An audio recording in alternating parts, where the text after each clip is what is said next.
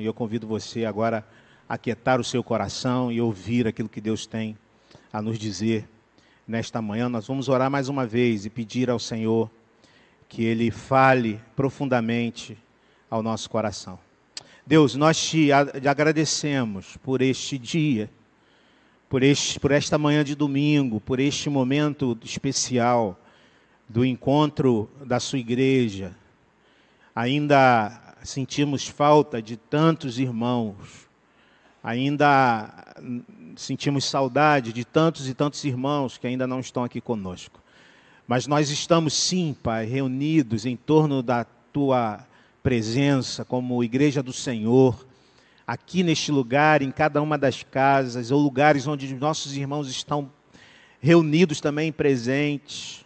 E nós cremos, Deus, que neste, neste lugar de adoração, que é o nosso coração, o Senhor deseja entrar, o Senhor deseja falar, o Senhor deseja transformar, o Senhor deseja moldar, o Senhor deseja é, é, trazer a tua vontade, o teu propósito, é, abalando as estruturas da nossa própria, é, é, da nossa própria é, existência frágil, por conta do nosso pecado e fazendo, Pai, com que a tua vontade prevaleça em nós.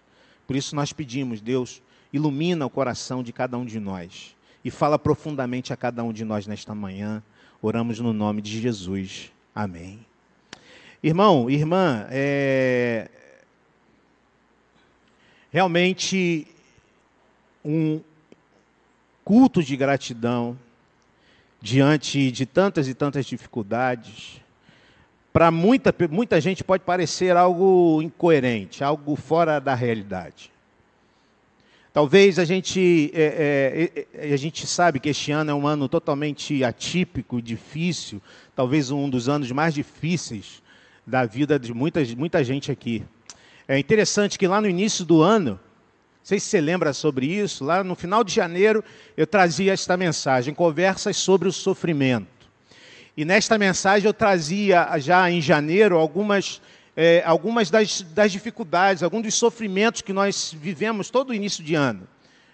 E todo início do ano a gente vive aquele, aquelas dificuldades ali. É, enchentes, desabamentos aqui no Rio de Janeiro. Né? A gente agora já fica preocupado que não, não, não, se bastasse o problema que a gente tem vivido, a gente sabe que vai, vão começar as chuvas. Inclusive aqui na nossa rua temos uma praça maravilhosa, mas coitada da praça, daqui a pouco a água vai chegar lá. É, e também, logo depois, a mensagem foi logo depois da morte do jogador de basquetebol norte-americano Kobe Bryant, né? E a gente lembrava que sempre tem, temos essas perdas. Mas no meio disso a gente começou a falar e já, já havia a questão do coronavírus. Né? Eu lembro que eu trouxe um dos problemas que a gente vivia naquela época, era, era o coronavírus. E eu trouxe, olha só o mapa do coronavírus naquele momento, em janeiro de 2020. Né? Ainda estava ali bem, bem restrito à China né? e alguns casos é, na, nas imediações, alguma coisa ali na Europa muito pequena. Né? E a gente sabe depois disso o que aconteceu. Um ano difícil, um ano de muitas dificuldades. Muitas coisas planejadas tiveram que ser mudadas. Muita coisa que nós planejamos foi por água abaixo. Ah, um momento de dificuldade, perdemos muitas pessoas. Graças a Deus não perdemos ninguém até este momento de nossa igreja, um membro da igreja, mas perdemos irmãos, esposos, esposas, familiares. Este foi um ano que talvez o ano que mais eu fui em cemitérios para fazer sepultamentos. Difícil, um ano difícil. Eu me lembro que no final, de, é, é, no, no, final do ano nós fazíamos as nossas, é, os nossos planejamentos enquanto igreja, é, os nossos planejamentos também é, particulares. E a gente se encontra, então, diante de um ano difícil, afinal de contas, agradecer e adorar a Deus por causa de quê? Talvez surja no nosso coração este questionamento: quais os motivos para a gente chegar aqui hoje e agradecer a Deus? Afinal de contas, tanta luta, tanta dificuldade, perdas. Quais são os motivos para nós agradecermos a Deus? Eu vou lhes dizer uma coisa, meu querido irmão, nesta manhã, uma coisa importante. Em tempos de caos, em tempos de adversidades, a gratidão e a adoração se iniciam pelo lamento.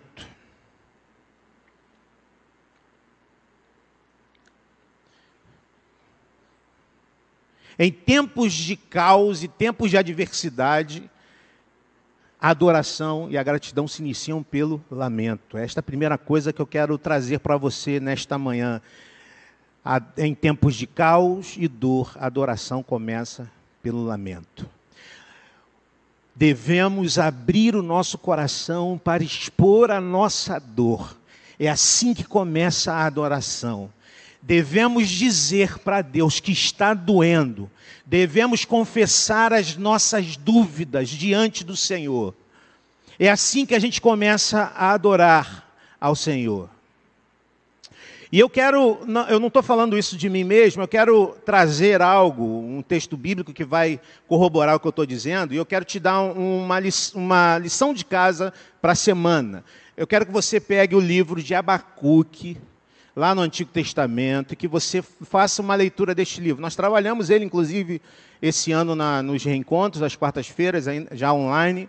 O livro de Abacuque, são três capítulos, é rapidinho, você faz uma leitura rápida num dia só. Mas hoje eu quero então trazer este livro ah, para que ele então nos ensine como podemos, então, em meio ao caos e às adversidades, adorar a Deus, agradecer a Deus. Abacuque começa seu livro com uma oração de lamento. Abacuque começa o seu livro com uma oração de lamento. Ele diz, e a gente vai pegar alguns textos desse, desse livro, ele diz no capítulo 1, versos 2 a 4. Olha como ele lamenta diante das circunstâncias adversas e caóticas em que ele vive no seu tempo. Até quando, Senhor, clamarei por socorro sem que tu ouças? Até quando gritarei a ti violência sem que tragas salvação? Por que me fazes ver a injustiça e contemplar a maldade? A destruição e a violência estão diante de mim, a luta e conflito por todo lado. Por isso a lei se, é, é, se enfraquece, a justiça nunca prevalece. Ímpios prejudicam os justos e assim a justiça é pervertida. Parece que Abacuque está vivendo no século 21, mas não. Ele vive em Jerusalém, aproximadamente sétimo século antes de Cristo, quase três mil anos atrás. E tudo que ele vê na sociedade de Jerusalém é maldade, é corrupção. Tudo que ele vê naquela sociedade é gente tendo lucro com a morte de outras pessoas. Parece algo não muito distante do que temos visto nos nossos dias. Abacuque olha tudo isso e diz assim: Senhor, até quando? Até quando eu vou ter que suportar isso? Talvez seja este a primeira palavra que precisamos dar nesses momentos de, de adversidade e caos. Senhor, até quando? Senhor, não aguento mais. Estava conversando com o presbítero Flávio ali atrás. E estava perguntando aí, falando com ele, aí, Flávio, o negócio está complicado. E ele é, é está complicado. E eu disse para ele, Flávio, eu não aguento mais. Não aguento mais. É o lamento do coração de gente que está diante de um Deus e que não esconde a sua a sua dúvida, a sua perplexidade. Assim nós começamos a adorar ao Senhor. A adoração não se inicia por uma atitude ritualística, automática, de alguém que, que, que simplesmente levanta as suas mãos para adorar ao Senhor, mas a adoração começa de um coração que, diante de uma realidade histórica, percebe a sua fragilidade e, perplexo diante da sua fragilidade, fragilidade, questiona o Senhor, diz ao Senhor: Senhor, até quando o Senhor vai permitir que isto aconteça? Mas essas são somente as primeiras palavras do livro de Abacuque. Porque o livro de Abacuque, irmãos, os seus três capítulos, no final ele termina com uma oração de louvor e de adoração a Deus. Veja o que Abacuque termina falando neste livro. Ele diz: mesmo não florescendo a figueira, não havendo uvas nas videiras, mesmo falhando a safra de azeitonas, não havendo produção de alimentos nas lavouras, nem ovelhas no curral, nem bois nos estábulos, ainda assim eu exultarei no Senhor e me alegrarei no Deus da minha salvação. A pergunta que a gente precisa se fazer aqui é a seguinte: o que mudou do primeiro para o terceiro capítulo do livro de Abacuque? O que mudou da realidade de Abacuque para que ele inicie o seu livro lamentando e termine o seu livro glorificando a Deus? Eu vou dizer e vou dar um spoiler aqui. Da realidade histórica, nada mudou porque a realidade de Abacuque era de, é, de, de, que os babilônicos estavam é, é, tomando Jerusalém, uma nação terrível iria tomar Jerusalém e iria ser instrumento de disciplina de Deus na, na vida daquele povo. Entre o primeiro e o terceiro capítulo, historicamente, a realidade histórica nada mudou, mas algo mudou dentro do coração de Abacuque, para que ele então comece lamentando e termine adorando ao Senhor. E eu quero te mostrar isso. Primeiramente, Deus vai responder ao lamento inicial de Abacuque. Deus vai responder desta maneira. Abacuque 1, 5 e 7. Olhem as nações e, e, e contemplem-nas. Fiquem atônitos e pasmem. Pois nos dias de vocês farei algo em que não creriam se lhes fosse contado. Estou trazendo os babilônios, nação cruel e impetuosa, que marcha por toda a extensão da terra, para apoderar-se das moradias que não lhes pertencem. É a nação apavorante e temível que cria a sua própria justiça e promove a própria honra. Olha só, Abacuque começa o seu livro com um lamento. E a resposta de Deus é esta: ah, obviamente que não era a resposta que Abacuque gostaria de, de receber. Deus está dizendo o seguinte: olha só, Abacuque, não, eu estou atento ao que está acontecendo aí. E Abacuque, eu vou mandar uma nação, uma nação violenta e cruel. Abacuque fica ainda mais perplexo, porque a resposta que ele desejava obter diante do seu lamento não era essa, certamente, e tantas e tantas vezes isso acontece com a gente. Nós queremos, nós lamentamos, nós é, clamamos ao Senhor pela bênção dele, e ele nos responde de uma maneira totalmente adversa daquela que nós imaginávamos ser a, a melhor coisa que poderia ser feita. E na grande maioria das vezes, nós não conseguimos entender a priori o que Deus quer fazer. Na maioria das vezes, nós ficamos confusos diante das respostas de Deus. Estamos passando por isso agora. Um ano difícil. Por que tantas perdas? Por que tanta confusão? Ficamos perplexos. Mas é, nos, é, é, é a partir deste momento que Deus vai começar a transformar a situação e nos fazer então perceber o que Ele quer fazer em nossa vida. Em meio ao caos, nós precisamos colocar diante de Deus as nossas dúvidas. Olha o que Abacuque responde diante de Deus. Ele diz nos versículos 13 e 15: Teus olhos são tão puros, Senhor, que não suportam ver o mal não podes tolerar a maldade. Por que toleras então esses perversos? Por que ficas calado enquanto os ímpios engolem os que são mais justos do que eles?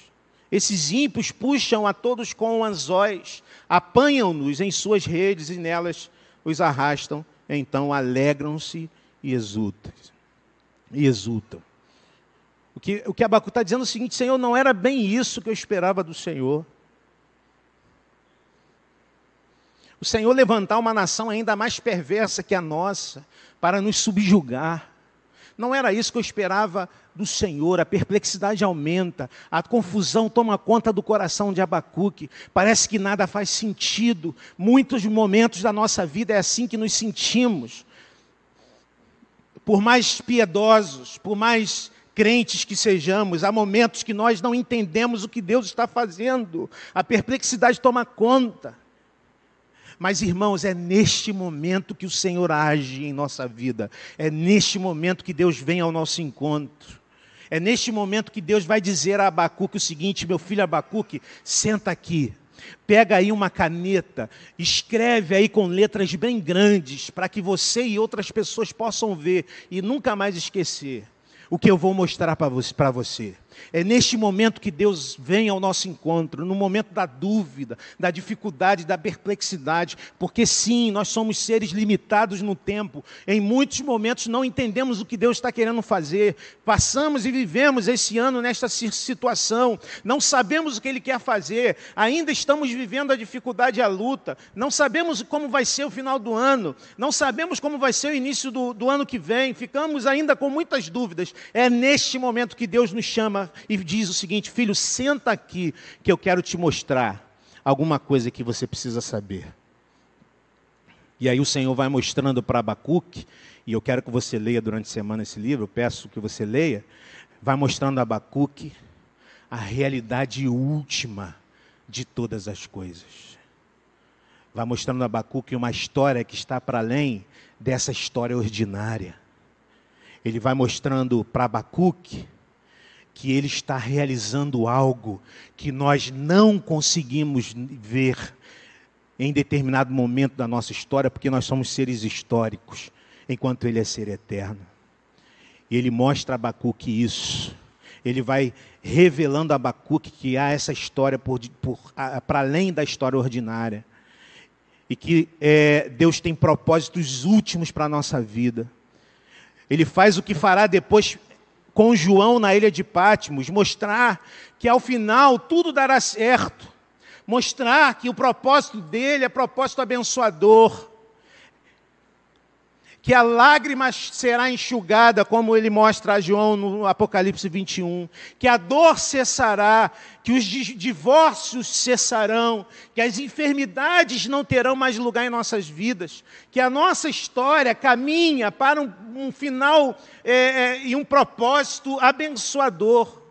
Por isso, Abacuque pode louvar ao Senhor mesmo em meio ao caos, mesmo olhando a dificuldade, ele pode louvar ao Senhor. Eu, eu, já contei essa história aqui algumas vezes, mas eu vou repetir porque ela ilustra muito bem isso, do menino que está lendo gibi. Nem sei se tem gibi ainda hoje em dia.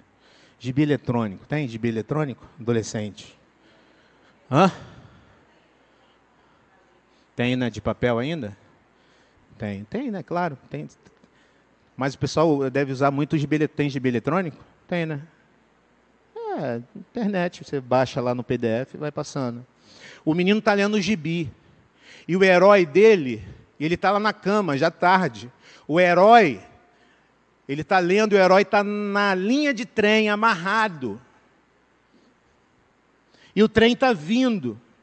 E a mãe dele diz para ele, para ele deitar, dormir, apagar a luz e dormir. Que amanhã ele tem que ir para a igreja.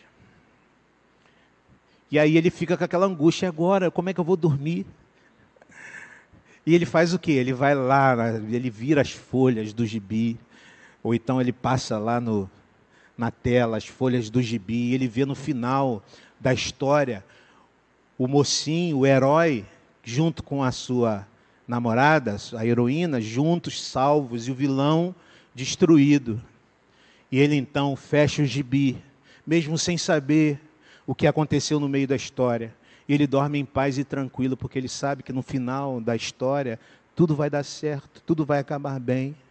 É assim que, Abacuque, que Deus age com Abacuque. Abacuque, eu tenho propósito. Eu lembro do texto de Jeremias 29, quando Deus fala ao povo que está cativo na, na Babilônia: Eu sei que propósitos tenho para você, e os os planos que eu tenho para você são de bem e não de mal, para lhes dar o fim que, necess, que, que, que necessitas. Por isso, Abacuque pode louvar a Deus, mesmo diante de circunstâncias tão difíceis. Ele diz: ó, não haverão figos, nem uvas, nem azeite ou azeitonas, produtos que asseguravam a aquisição de recursos. Ele diz: não haverá alimento. Boa parte da subsistência daquele povo era das plantações que eles cultivavam. Ele diz: não haverá ovelhas, não haverá bois. Ainda assim, ele diz: eu sei que no final tudo vai dar certo. Ainda assim eu posso adorar ao Senhor, porque eu sei que os propósitos dele, os propósitos dele não, não frustram, não falham. Não sei como vão se resolver as dificuldades que nós temos vivido. Não sei como serão os próximos dias. Não sei como vamos nos livrar, irmãos, de todas as mazelas que temos vivido, inclusive as mazelas emocionais que poderão nos acometer. Mas eu sei que no final vai dar tudo certo. Eu repito as palavras do apóstolo Paulo: eu sei em quem tenho crido, estou certo que Ele é poderoso para guardar o meu tesouro até aquele dia. E aqui eu quero destacar duas coisas que acontecem na vida de Abacuque. Depois que ele vê o que Deus tem reservado pra, para o seu povo, depois que ele tem então esse encontro, esta conversa com Deus, depois que Deus lhe revela aquilo que ele deseja falar. Abacuque 3, 2 nos diz o seguinte: Senhor, ouvi falar da tua fama, temo diante dos teus atos, Senhor. Realiza de novo em nossa época as mesmas obras, faze-as conhecidas em nosso tempo, em tua ira, lembra-te da misericórdia. Em outras palavras, o que Abacuque está dizendo é o seguinte: é que agora ele anseia pela intervenção de Deus. Ele está dizendo algo que os cristãos no primeiro século sempre falaram, sempre oraram: Maranata. Ó, oh, vem Senhor Jesus. Ou a oração que o Senhor ensinou: venha o teu reino. Eu tenho certeza, irmãos, que uma das coisas que Deus deseja fazer na nossa vida, neste momento, a, partir desta pandemia e de todas as dificuldades que nós estamos vivendo, é de nos chacoalhar, é de nos chacoalhar. Nós que estávamos muito ligados aos nossos projetos humanos, nós que estávamos muito, muito ligados aos nossos projetos profissionais, nós que estávamos muito ligados às nossas realizações pessoais. Ele veio nos mostrar que nós somos frágeis. Ele veio nos mostrar que a nossa vida é limitada. Ele veio nos mostrar que nós somos pequenininhos e como nós devemos voltar a ansiar pela intervenção definitiva de Deus na história. Precisamos ser uma igreja que volte a cantar Maranata. Nós não queremos mais cantar isso, nós não queremos que o Senhor venha, nós não queremos que Ele intervenha definitivamente, porque nós estamos muito apegados aos nossos projetos pessoais. Não que não devamos estar, é, é, é, investir neles, mas nós colocamos essas coisas como ídolos, como Deus em nossa vida, Deus está fazendo em nós isto, nos dando e nos chacoalhando e nos mostrando: a vida de vocês é frágil. Coloquem o coração de vocês no Senhor. Coloquem o coração de vocês no reino de Deus, que é eterno. Porque enquanto o coração de vocês estiver nos seus projetos, planos humanos, passageiros, vocês serão assim, infelizes, frustrados, oscilantes. E o temor vai tomar conta do seu coração, mas quando o coração de vocês estiver naquilo que é eterno, vocês vão passar por dificuldades. Vocês terão sim o medo natural da vida de quem é limitado, de quem é finito. Mas vocês não deixarão que isso se torne algo arrebatador e vocês vencerão. Abacuque passa então a perceber que ele devia ter o coração dele na, no poder de Deus para transformar Precisamos voltar a desejar o reino de Deus acima de todas as coisas. É essa a primeira coisa que Abacuque faz. E uma segunda coisa que, que Abacuque faz neste texto é que a razão da adoração de Abacuque não será mais as bênçãos de Deus, mas o Deus das bênçãos. A razão da adoração e da gratidão de Abacuque não será mais as bênçãos de Deus, mas o Deus das bênçãos. Olha o que ele diz no versículo 18. Ainda, e ele diz, né? ainda que faltem os figos, faltem, falte o azeite, ainda que não haja alimento, ainda que não haja bois e ovelhas, ele diz: ainda assim eu exultarei no Senhor e me alegrarei no Deus da minha salvação. Em outras palavras, ele está dizendo o seguinte: a minha alegria está firmada na confiança que tenho no Senhor. A minha alegria está no Senhor. A minha alegria não está nas bênçãos do Senhor. A minha alegria não está nas coisas que eu tenho e conquistei. A minha alegria está no Senhor. Abacuque decide louvar a Deus, mesmo antes de se alegrar porque há momentos que não há alegria, que não há motivo para sorrir. Mas ele decide que ainda assim vai louvar. E, e, irmãos, o que é louvor? O que é louvar a Deus? Louvar a Deus é confessar que Deus é grande, é confessar quem Deus é, é reconhecer quem a gente é e quem Ele é, reconhecer que Ele é Deus fiel, que Ele é Deus justo. Isso não requer alegria. Louvar a Deus não requer alegria, esse é um erro, um engano da sociedade e da liturgia de entretenimento da nossa sociedade. Eu preciso estar feliz para alegrar a Deus. Eu preciso de um ambiente muito alegre e feliz para eu adorar a Deus. Não! Louvar a Deus é reconhecer quem Ele é. E para isso eu não preciso estar com o coração alegre. Mas olha que legal ele diz: ainda assim, ainda com tantas lutas, eu exultarei, a minha alegria estará, o meu louvor estará no Senhor, e me alegrarei no Deus da minha salvação. Olha a consequência da atitude daquele que louva. Eu me alegrarei no Deus da minha salvação. Quando você decide adorar a Deus e reconhecer que Ele é o Senhor da história e que está cuidando de você, mesmo nas lutas e dificuldades, você então alegra o seu coração diante da realidade que você vê no Senhor.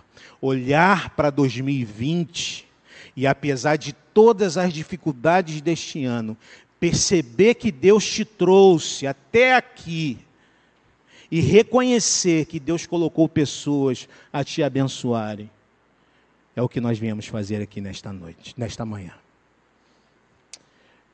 Louvar a Deus, agradecer a Deus pela bênção que Ele tem derramado sobre nossa vida.